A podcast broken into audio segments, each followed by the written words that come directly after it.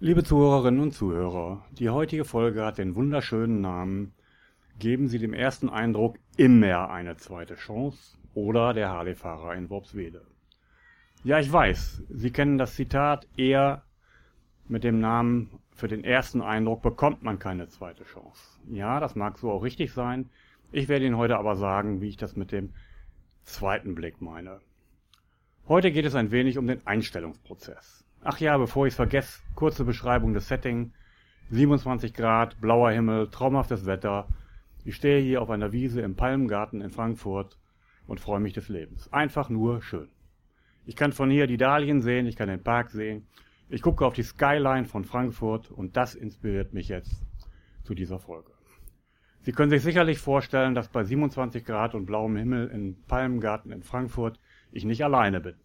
Richtig, so ist es auch und deswegen wird es Sie nicht stören, wenn das ein oder andere Hintergrundgeräusch zu hören ist.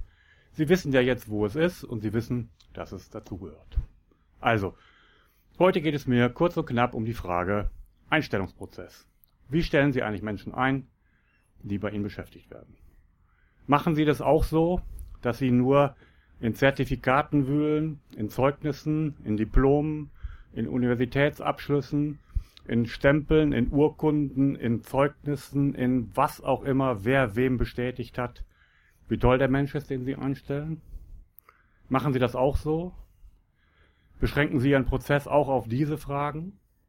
Oder gehen Sie dem auch nach, ob der Mensch, den Sie einstellen, wirklich intrinsisch motiviert ist, das zu tun, was Sie von ihm möchten und was er vorgibt zu können? Denn es kann auch ganz anders sein, dass Sie dort jemand haben, der die besten Zeugnisse hat, aber in Wahrheit überhaupt gar keinen Bock hat, das zu tun, was er dort tut. Weil er etwas gelernt hat, was man ihm eingeredet hat, zu lernen. Weil er den Ratschlägen Vaters gefolgt ist. Oder noch schlimmer.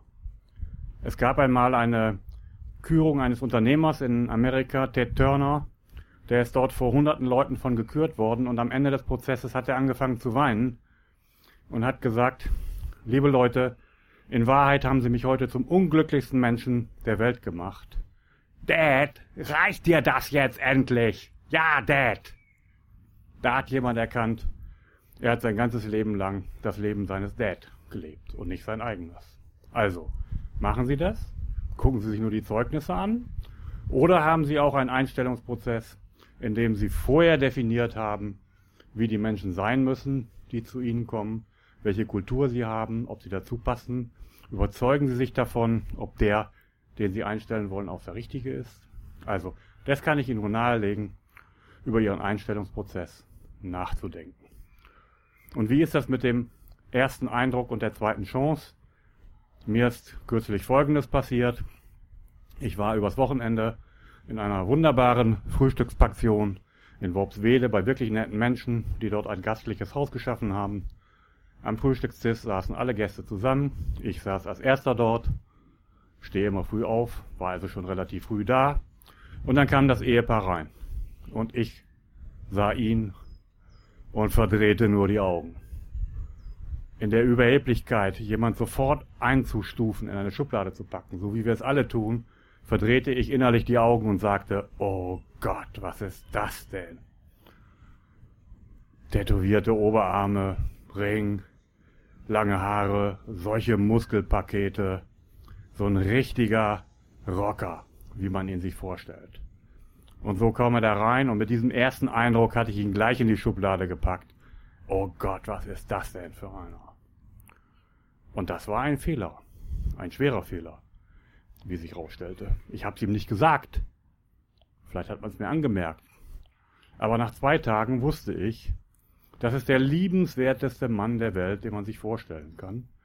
Ein Mensch, der als Bewährungshelfer arbeitet, der ehrenamtlich arbeitet, der sein Motorradfahren als Hobby, als Ausgleich benutzt, der ein friedlicher großer Teddy ist und der ein behindertes Kind pflegt und jeden Tag 30 Kilometer mit seinem Motorrad dorthin fährt, und 30 Kilometer wieder zurück. Und die Gespräche mit ihm waren mehr als befruchtend und schön. Am zweiten Tag saß ich innerlich dort und dachte, Jochen, du Idiot. Kannst du mal wieder sehen. Eingruppieren, einstufen, sofort ein Bild machen und am Ende das. Mir war dies eine Lehre, dies in Zukunft nicht mehr so zu tun. Und Sie mögen jetzt sagen, dass jemand mit tätowierten Oberarmen vielleicht in Ihr Unternehmen nicht passt. Das soll jetzt auch gar nicht die Botschaft sein. Die Botschaft soll einfach sein. Gucken Sie hinter die Fassade, was sich dahinter verbirgt. Schauen Sie, was das für ein Mensch ist. Schauen Sie, wofür sich dieser Mensch wirklich interessiert. Und wenn es genau das ist, was Sie brauchen und ihm zu geben haben, dann ist das Richtige. Das wollte ich Ihnen heute aus Frankfurt mitgeben. Wunderschön hier.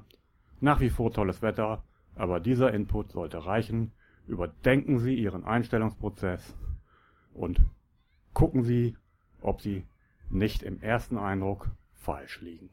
Das ist meistens so. Ich wünsche Ihnen noch einen schönen Tag und wie gesagt, alle Kontaktdaten finden Sie wie üblich unten im Text.